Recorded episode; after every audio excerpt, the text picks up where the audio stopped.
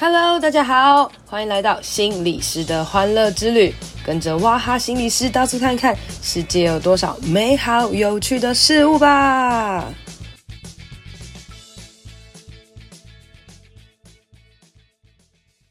Hello，大家好，欢迎收听心理师的欢乐之旅。今天呢，我找到了一个很酷的人来跟我一起录音哦，因为他做的是催眠。然后为什么我们要直接破题讲催眠呢？因为我怕我们等下会讲很久。然后我不知道大家对于催眠的想法是什么？就是我在呃认识他之前，我觉得做催眠的应该都是怪力乱神啊，大家都这么想。然后认识他之后就觉得，嗯，他长得蛮正直的，应该不是怪力乱神哦。所以我们就来欢迎我们的。催眠大师天豪，大家好，我是黄天豪临床心理师。所以有人觉得你是怪力乱神吗？呃，现在不会了，但是我觉得我我们以前在学校应该也都是觉得催眠可能是怪力乱神吧。你说你以前在读书的时候就觉得他是怪力乱神？不是，我们学校都没有教啊。你你大学或者研究所，你们学校有有学吗？没有。对啊，我们只有学可能像心理剧之类的。对，然后可能。就感觉那老师好像会催眠，因为同学上课都一直哭。你要这么说也可以啦，就是他引发了很多经验嘛，对不对？嗯、就是在心理剧里面引发很多经验。对对对，就是可能譬如说同样的话，然后同样的场景再次演练之类的这种感觉。对，其实你也可以去把它想象说，这个现象跟催眠现象其实是类似的，可是心理剧是我直接把它呈现在这里有一个想象中的空间跟舞台。我们直接在这个舞台上面把这一切呈现出来，它催眠就发生在你的心里面，就是眼睛闭起来就可以看见。对，就是你大概可以这样去简单的想，因为每个人都有这种能力，对不对？每个人或多或少。你说眼睛闭起来看到东西的能力吗？呃，不一定，就是这个，我是说，在自己的心里面，呃，创造出某一些经验的能力。哦，对。所以眼睛闭起来可以看到东西，就是你在心里面创造某一种视觉经验嘛？嗯嗯。眼睛闭起来回想你以前听过的某一首旋律，有没有？啊，某一首歌啊，我以前好喜欢哪一首歌？你在脑中重现那个旋律，就是你创造一个听觉经验嘛？或者是有些人更厉害，他可以说，哎，他开始详细的跟你描述他曾经去吃过哪一个大餐厅，嗯、有没有？有人刚刚去吃完很好料的。餐厅，你当然你要形容给我听的时候，你是不是要想办法在脑中创造这个经验？哦？对对，所以催眠就是会呃，你可以引导大家勾起这个经验。对，原则上可以这么说，意思就是说，催眠的现象或催眠能力是本来就有的，它只是透过催眠的这个过程，我们想办法引发这个东西。啊，因为我们是做治疗嘛，嗯，我们是心理师，我们做催眠治疗，所以我们是运用。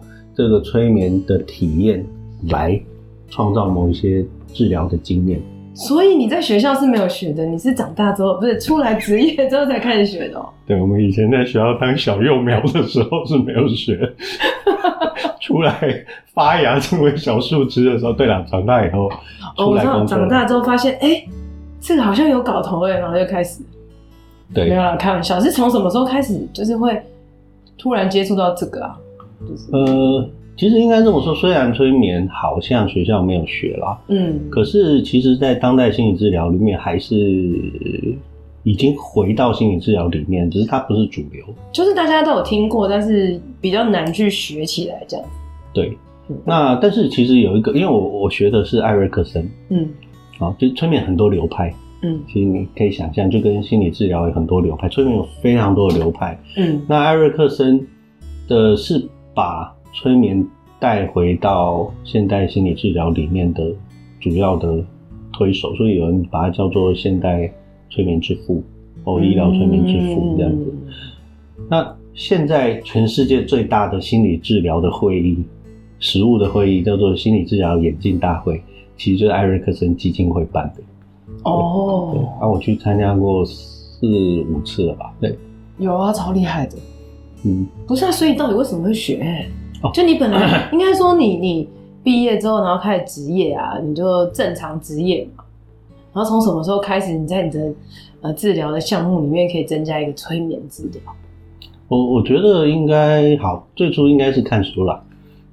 看书，嗯，因为那时候台湾有出几本关于艾瑞克森催眠的书，哦、就是那个心灵工坊，以前是那个华安心理教基金会，嗯，他们出的嘛，他们就看觉得这这实在太神了吧，这什么东西？嗯，那那时候华兴有开课，哦，华兴有开，古老的，对，就就开，主要那时候老师最初只有两个，一个就是蔡东杰医师，他也是现在在高雄。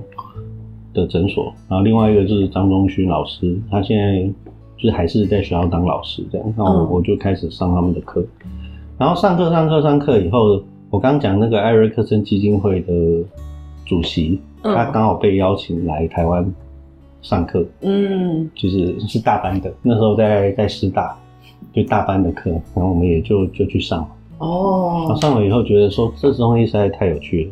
哦，然后我就我就一直学，一直学，然后学到后来不知不觉，有一天他们就说：“那你要不要一起跟我们开课？”哦，你就是很认真，什么东西都学的学生这样子。对，然后呢，就就几个老师嘛，他们就说：“你要不要一起来开课？”嗯，我学几年这样可以吗？他说没关系啊，我觉得因为台湾有学的不多。对，而且就是艾瑞克森的啦，嗯，而且是催眠治疗的，嗯嗯嗯，因为市面上催眠很多。可是催眠治疗，你说催眠跟心理治疗结合的就很少，这样子比较少哦，比较少。对，所以后来就开始开课，就开课，然后就就开始继续做这样子。但是你从学到开课啊，然后真的从什么时候实际开始对你的个案做这件事情啊？我会这样问，是因为我我前阵子访问一个那个另外一个心理师，嗯、然后他就是出了一个书叫《解离女孩》。啊，我知道。然后他是做那个什么眼动的那个，对对对，EMD 啊。对对对，EMD 啊。然后我我就说，哎、欸，那你从什么时候开始做 EMD 啊？然后他就说，第一次做也是很害怕，因为害怕个案觉得我有病。你 怎么突然拿着手这样，哦这样？就你突然要跟个案讲说，哎、欸，我们要不要来催眠一下？是这样吗？其实有时候一些比较简单的方式可以切入。我我其实已经忘记我第一个。对个案做催眠是做什么？可是因为我们，那你有跟他，你有跟他讲说，哎、欸，我现在想要催眠你吗？还是你就是在跟他那个会谈的过程当中就把他催眠？嗯，没有。我们在治疗中如果要做催眠，我一定会先跟个案讲，然后会跟他讨论，哦、然后要不要试试看，或者是他对催眠的想法是什么，我们会先讨论。哦，因为治疗嘛，嗯，你你不会想要欺骗个案的。你你一定要获得他的信任，因为因为或者是有些现在大家预约你的，可能就是都是要催眠这个路线，对，嗯，他可能直接就说我想要做催眠，哦哦好，那来。那想要做催眠的人，他是不是都已经想到他的是不是应该已经查过资料，催眠可能可以怎么样？不然怎么会突然讲说我想要做催眠？啊，这个摇头是什么意思？其实不一定。就很多人他只是看到催眠，他就觉得觉得很酷，想要玩一下。不是，可能催眠会对我有帮助。哦，就譬如说，他可能觉得他自己心情真的已经太不好了，嗯、或是各样状态，想要不然催催看的。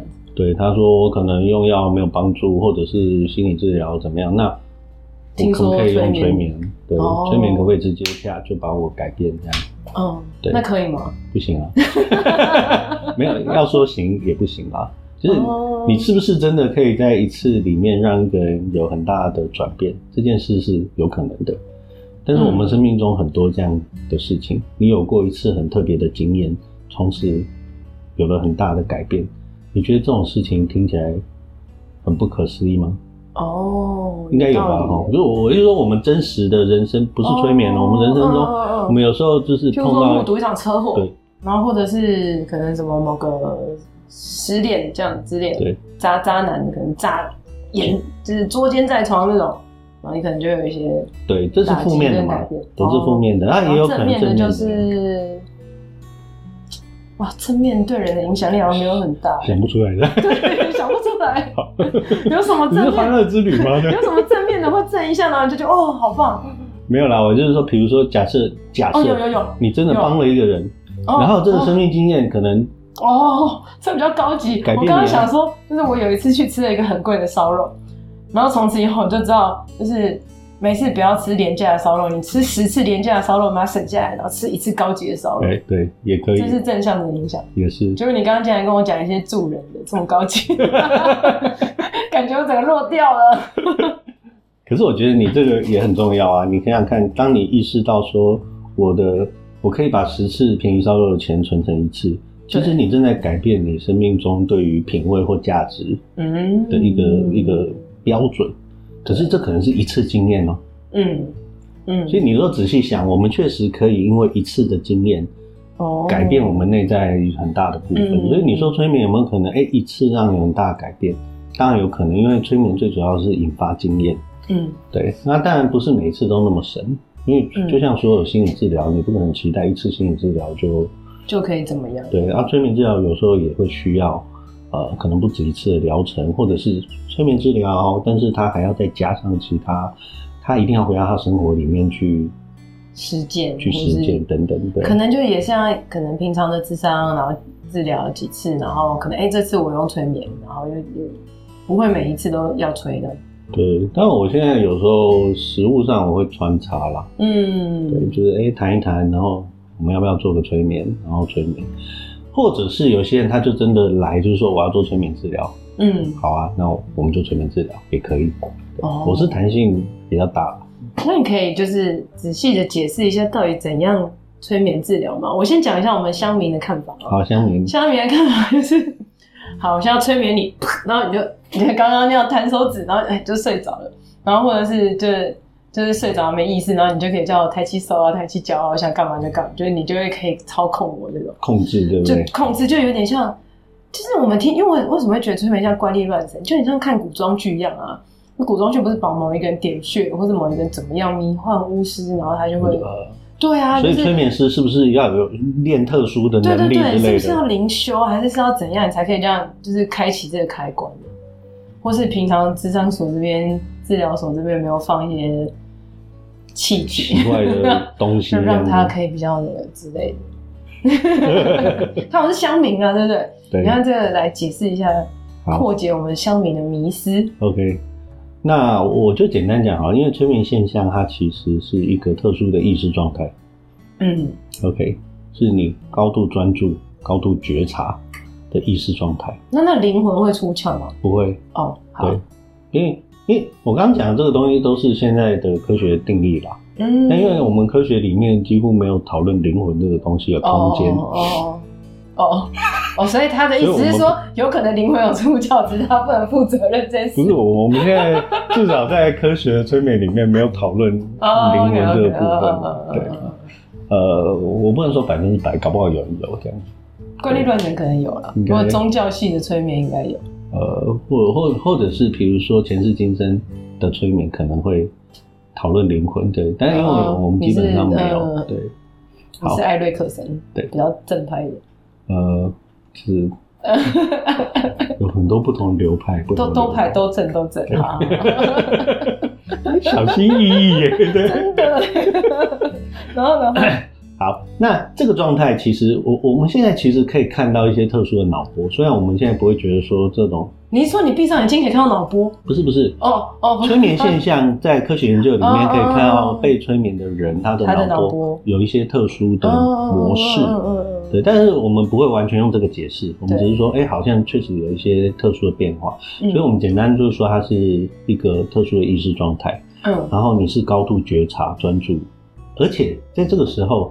很有趣的是，你原本意识的逻辑会稍微放松一点，所以你容易接受暗示。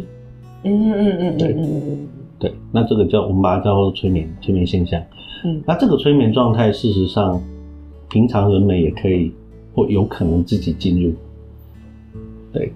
就你你可以自己的进入催眠状态，嗯，那但是这个是随机的嘛？你说自己进入，是你说自己本人进入催眠状态？就没有人催眠你，你也有可能进入某一种催眠状态。你是说遇，譬如说遇到诈骗集团的时候吗？嗯，也可以这么说啊。可是这是有另外一个人啊。我就是说，假设你今天在课堂上，所以是很累，做一个放空、白日梦之类，那个就叫催眠状态。对，你可以这样想，oh. 你在课堂上，然后看着天上的白云，然后进入了一个白日梦，然后在那个白日梦里面，你就是化身为一个公主，然后有勇士过来救你。Mm. 你可能那边白日梦了，就是十五分钟、二十分钟，uh, uh, uh.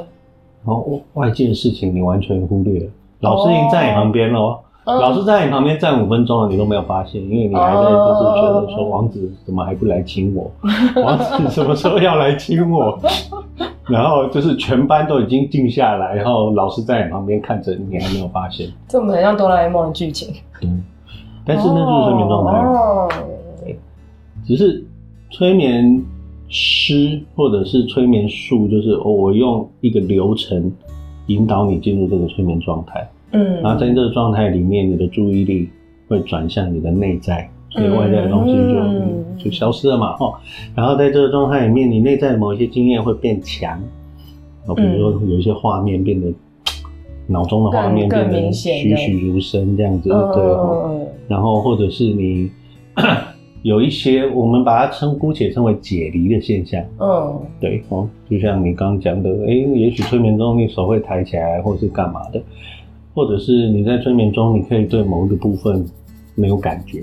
嗯，麻木，嗯嗯嗯，嗯，哦，所以我们可以用这个来处理疼痛，哦，或者在催眠中，我们姑且把它称为解离，就是你好像有一些部分会跟你自己分开，嗯，对，然后因为在这个过程中，催眠现象中你会有高度的易受暗示性，对，所以这时候我们就可以给一些暗示，给一些对，通常暗示是指什么？好听的话吗？这样讲。就是很多不同的层次，看到不同的，嗯，对，直接我们可以分直接暗示跟间接暗示。很直接的暗示，例如说，呃，好吧，比如说想要传统的催眠，大家可能想要是什么戒烟减肥啊，或什么的。那很直接、很直接的某一种暗示，就是说，那你可能以后闻到烟味，你会觉得很不舒服，所以你就不会想要抽烟。这是一种暗示。好帅哦！然后他他起来之后，他就这个东西就输入了。对，可是通常也不会这样一次就有用。但、okay. 我是说，这就是暗示嘛。哦。对，那艾瑞克森的暗示通常是间接的，而且我们不希望把东西直接灌到你身上。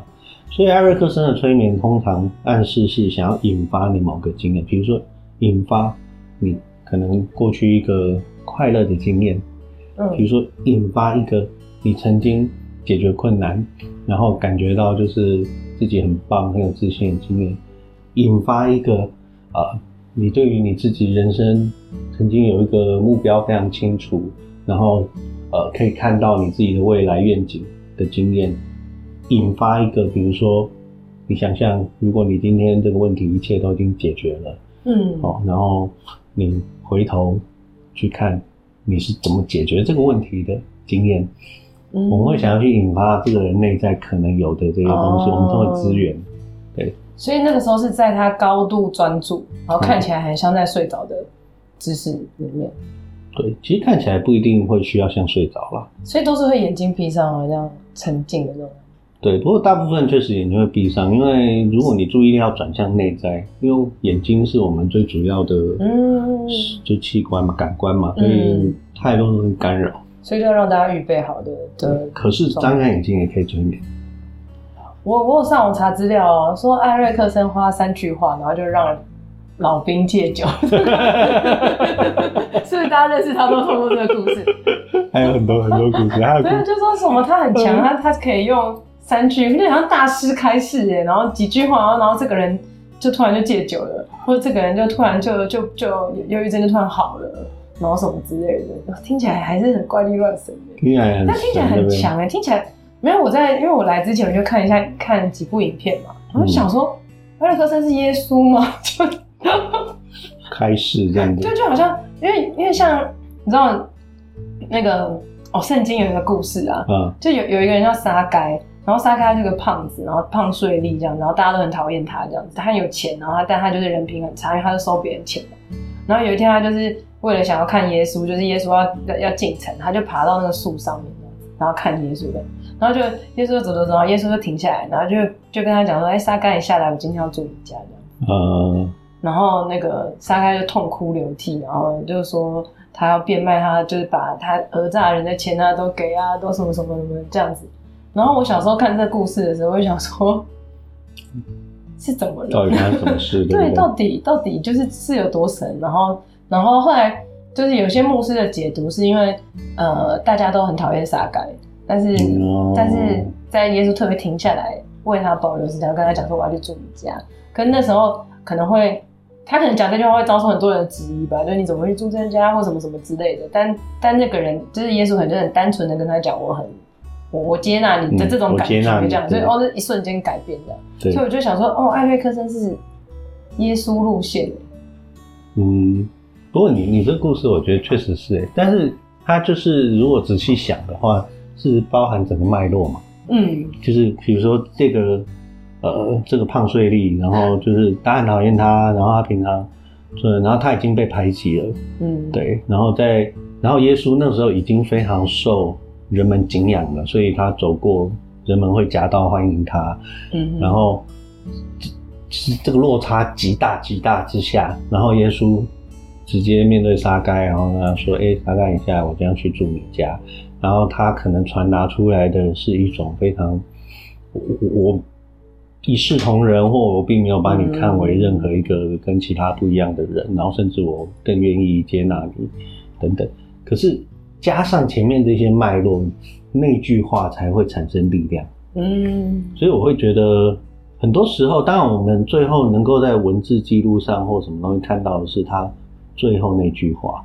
嗯，可是我们可能忽略，因为艾瑞克森他其实是一个，呃，我们用现代语言讲，评估能力非常强的人。嗯，好像听说他非常的敏敏锐，对，然后又做了很多很多的按个案实务经验，然后自身的经验等等，他是一个。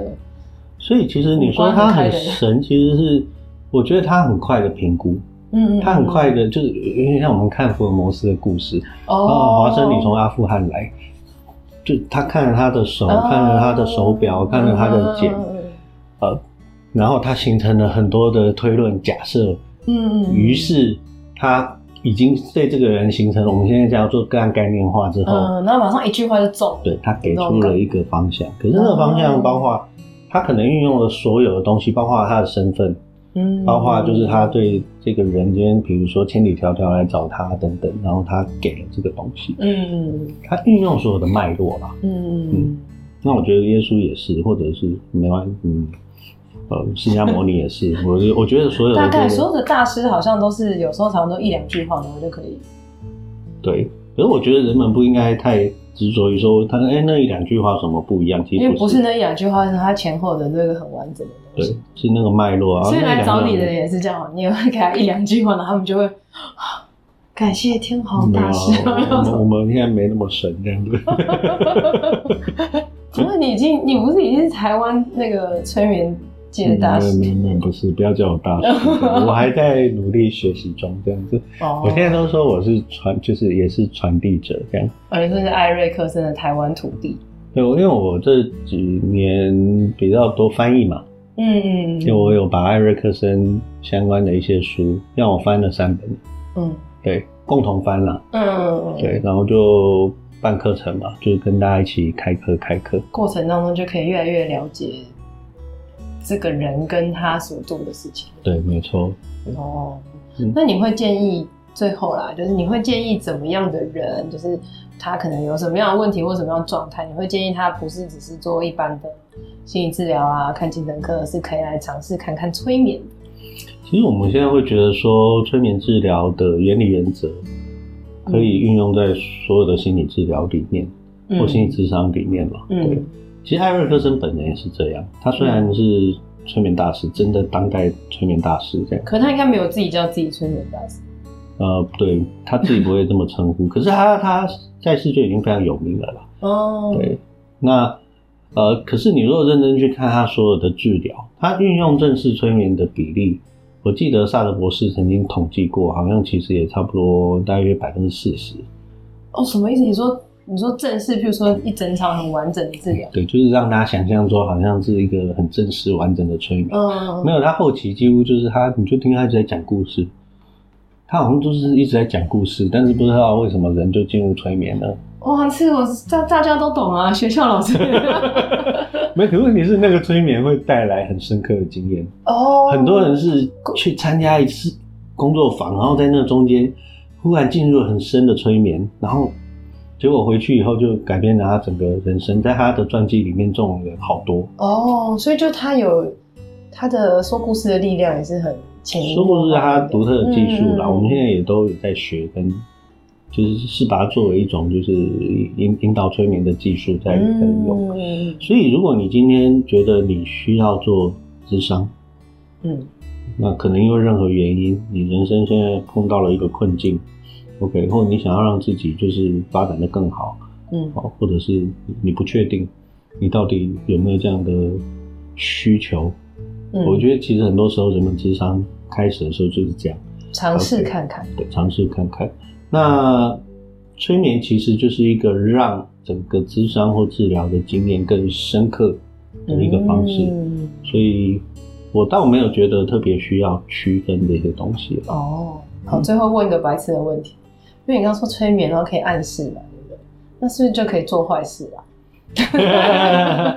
有没有？你今天就是。那个回到家，然后就对你老婆讲，啪，然后他就睡眠，然后就暗示他一些什么东西，你就可以得到他提款卡密码，或是哎、欸，小孩子今天就会乖乖写功课，会有这种吗？其实这个话题啊，你一开始有提到，就是说催眠的控制到底是什么？对对对对对，就是我我觉得大部分人听催眠或者想要了解催眠，都会想要知道那个控制到底是不是真的这样。嗯、那但是我们要说，其实所有的催眠都是自我催眠。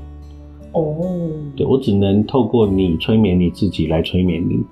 哦、oh.，对，啊只是每一个人目前催眠自己的能力或者催眠自己的习惯不一定都建立起来，所以我们透过催眠，事实上是在引发你本来就有的能力。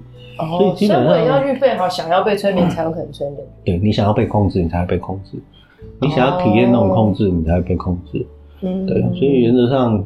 那些都是夸大的东西啦，嗯，电影啊、小说，所以你完全无法靠催眠让你的孩子乖乖写作业，对，或者早点睡觉之类的。对，但是你可以用这些催眠中的概念去强化你的沟通的效果。可是你还是要有一个好的沟通，嗯。可是催眠的一些东西可以强化它，比如说你想要跟他讲一个东西，你直接跟他讲一个道理，嗯。但是比如说我们可能就会讲一个故事。哦，可能，但我们想要传达的那个东西，可能是嗯，就更善用隐喻的力量。对，我们就把它包装在呃我们的故事或隐喻或者是一些语言里面传递给他。嗯。我这样听起来哈，我觉得最适合来找你的，应该是现在准备要选举的政治人物们，他们就可以学习怎么样讲话来影响他们的选民们，然后让他们可以。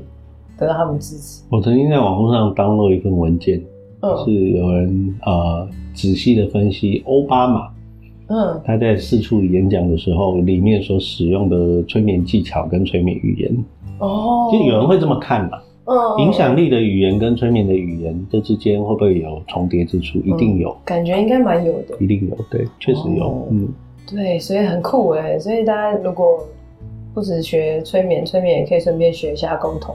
嗯，怎么样学习发挥影响力？对，哇，听起来越来越想要学学催眠了。来学吧，来学吧。好了好了，那我们今天呢已经讲了很多了，大家对催眠应该有很多的认识，应该没有觉得是怪力乱神的，应该觉得是一个很不错的东西。那我们就到这边结束喽，谢谢天豪，拜拜。谢谢大家，拜拜。今天的节目就到这里喽，希望你喜欢，希望对你有帮助。别忘了要来我的 FB 还有 IG 心理师的欢乐之旅留言和我互动哦，你的回馈会是我最大的动力。当然也别吝啬来 Apple Podcast 留言五星评论，还有分享这集给你的朋友。我是王雅涵，智商心理师，大家都叫我哇哈。我们下次见，拜拜。